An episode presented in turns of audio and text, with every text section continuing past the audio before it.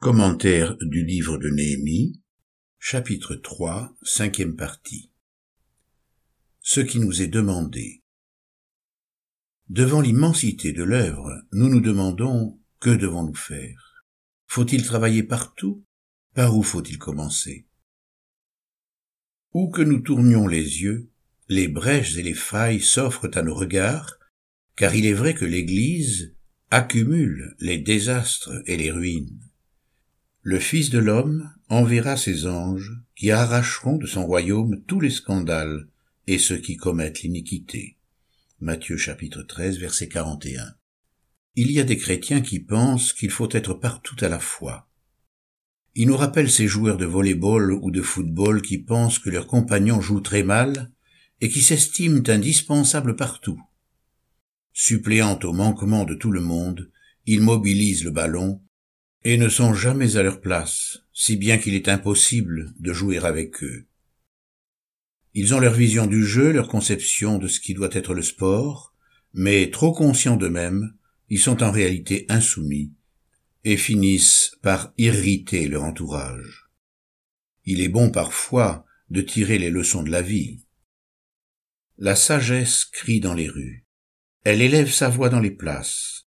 Elle crie à l'entrée des lieux bruyants à l'entrée des portes dans la ville, elle prononce ces paroles. Jusques à quand, stupides, aimerez-vous la stupidité?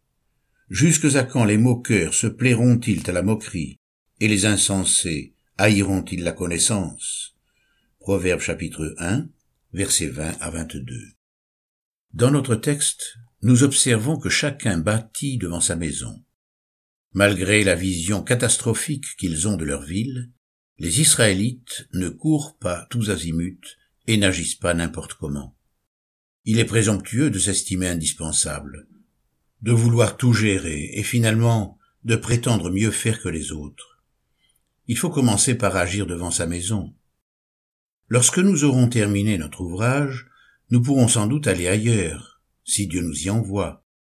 Travailler devant sa maison, c'est réaliser ce que nous avons à faire, ce qui nous est demandé ou confié c'est assumer notre charge dans cette part que Dieu nous a accordée et travailler dans la sphère qu'il nous a départie. C'est là qu'il nous attend, là que nous avons à œuvrer, là que nous devons travailler avec zèle et persévérance. Ce récit nous donne une illustration parfaite de ce que Dieu entend par l'édification de son corps et l'unité des croyants. C'est lui qui a donné les uns comme apôtres, les autres comme prophètes, les autres comme évangélistes, les autres comme pasteurs et docteurs, pour le perfectionnement des saints. Cela en vue de l'œuvre du service et de l'édification du corps du Christ, jusqu'à ce que nous soyons tous parvenus à l'unité de la foi. Éphésiens 4, versets 11 à 13. Au moment où les Juifs commencent la reconstruction, il ne reste que les fondations d'une ville, les murs ayant été détruits par les guerres passées. En somme, chaque Israélite bâtit sur le même fondement celui de la ville de Jérusalem. Nous voyons là une analogie par rapport à l'édification de l'Église. Paul affirme en effet Personne ne peut poser un autre fondement que celui qui a été posé, savoir Jésus-Christ. Savoir Jésus-Christ. 1 Corinthiens 3, verset 11. L'Église doit être construite sur le fondement qui a été posé, sur Jésus-Christ, qui est la pierre angulaire, la principale, celle de l'angle.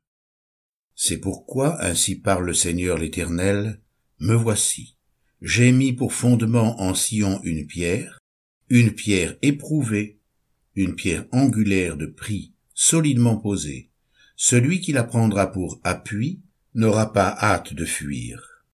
Ésaïe chapitre 28 verset 16. La pierre qu'ont rejeté ceux qui bâtissaient est devenue la pierre principale, celle de l'angle. Psaume 118 verset 22 et 1 Pierre chapitre 2 verset 7.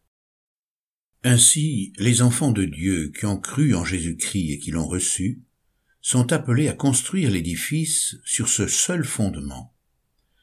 À partir du moment où notre fondement est bien le Christ, nous travaillons avec prudence, chacun devant sa maison, les uns à côté des autres. que chacun prenne garde à la manière dont il bâtit dessus. Or, si quelqu'un bâtit sur ce fondement avec de l'or, de l'argent, des pierres précieuses, du bois, du foin, du chaume, l'œuvre de chacun sera manifestée, car le jour la fera connaître, parce qu'elle se révélera dans le feu, et le feu éprouvera de quelle nature est l'œuvre de chacun. Si l'œuvre bâtie par quelqu'un sur le fondement subsiste, il recevra une récompense. Si l'œuvre de quelqu'un est consumée, il en subira la perte. Pour lui, il sera sauvé, mais comme au travers du feu. 1 Corinthiens chapitre 3, versets 10 à 15. Chaque juif était responsable pour sa part de ce qui lui était confié et qui était devant lui.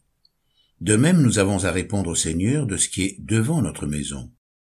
Le sacrificateur, qui avait une muraille à construire en face de sa maison, n'était pas responsable de ce qui se faisait à l'autre bout de la cité. Nous ne sommes pas non plus responsables pour le monde entier. Il existe de nos jours une fâcheuse tendance à vouloir se préoccuper, au nom de l'unité, de ce qui se passe ailleurs et à vouloir embrasser une multitude de choses sans chercher à être fidèle à ce qui se passe autour de nous.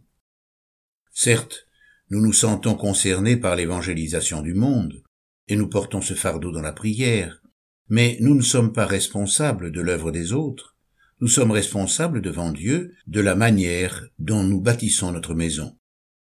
Il faut apprendre à vivre devant Dieu et chercher à discerner ce qui nous est confié, ce dont nous sommes responsables devant lui, ce qui nous est demandé de faire maintenant.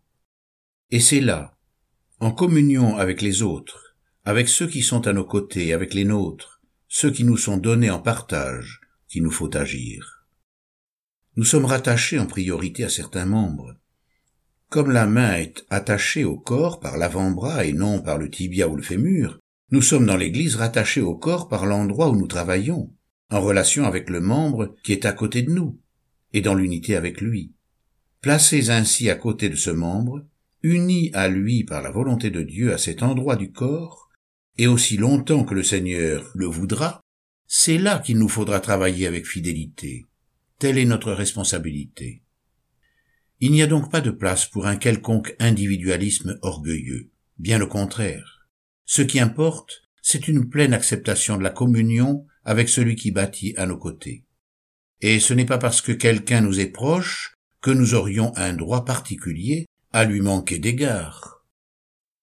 Responsables de ce que Dieu nous confie, nous n'aurons pas à rendre compte de l'œuvre de l'autre. Évitons d'avoir cette attitude constamment regardante de l'homme qui juge, qui critique, voire qui copie. Paul pouvait dire Celui qui plante et celui qui arrose ne font qu'un, et chacun recevra sa propre récompense selon son propre labeur. 1 Corinthiens 3, verset 8.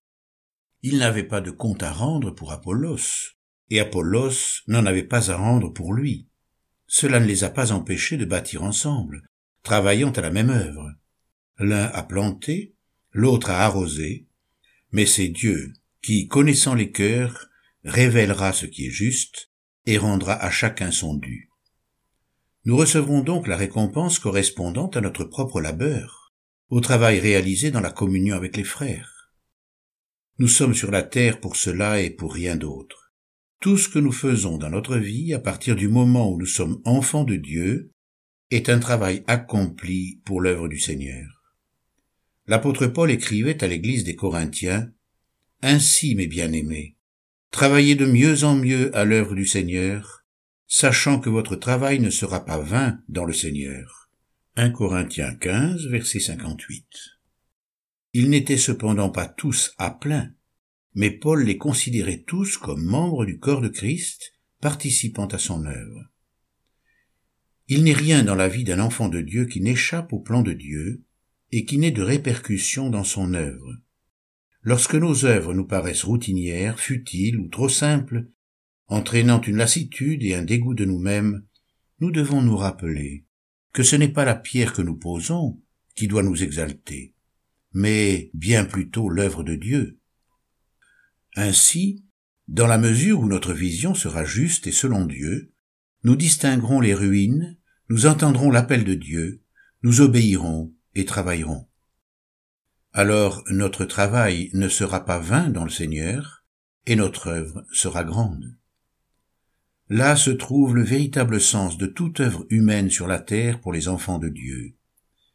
C'est donc là aussi que nous trouverons, si c'est ce que nous cherchons, le sens véritable de tout notre travail, pourvu que nous ne perdions pas la vision. Nous sommes bénis dans notre travail lorsque nous sommes à notre place, car là est la preuve d'une authentique humilité. Alors ce qui est construit est l'œuvre de l'Esprit de Dieu. C'est toujours Dieu qui fait l'œuvre.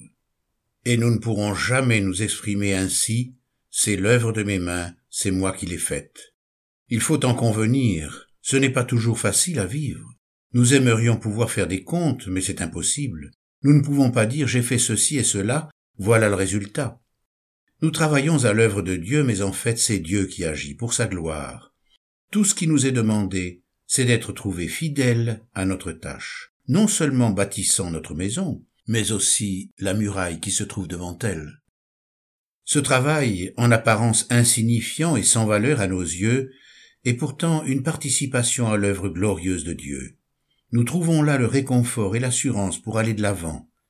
Nous aurons même la joie de reconnaître que notre travail est bon si nous savons le faire de tout notre cœur pour lui et pour sa gloire.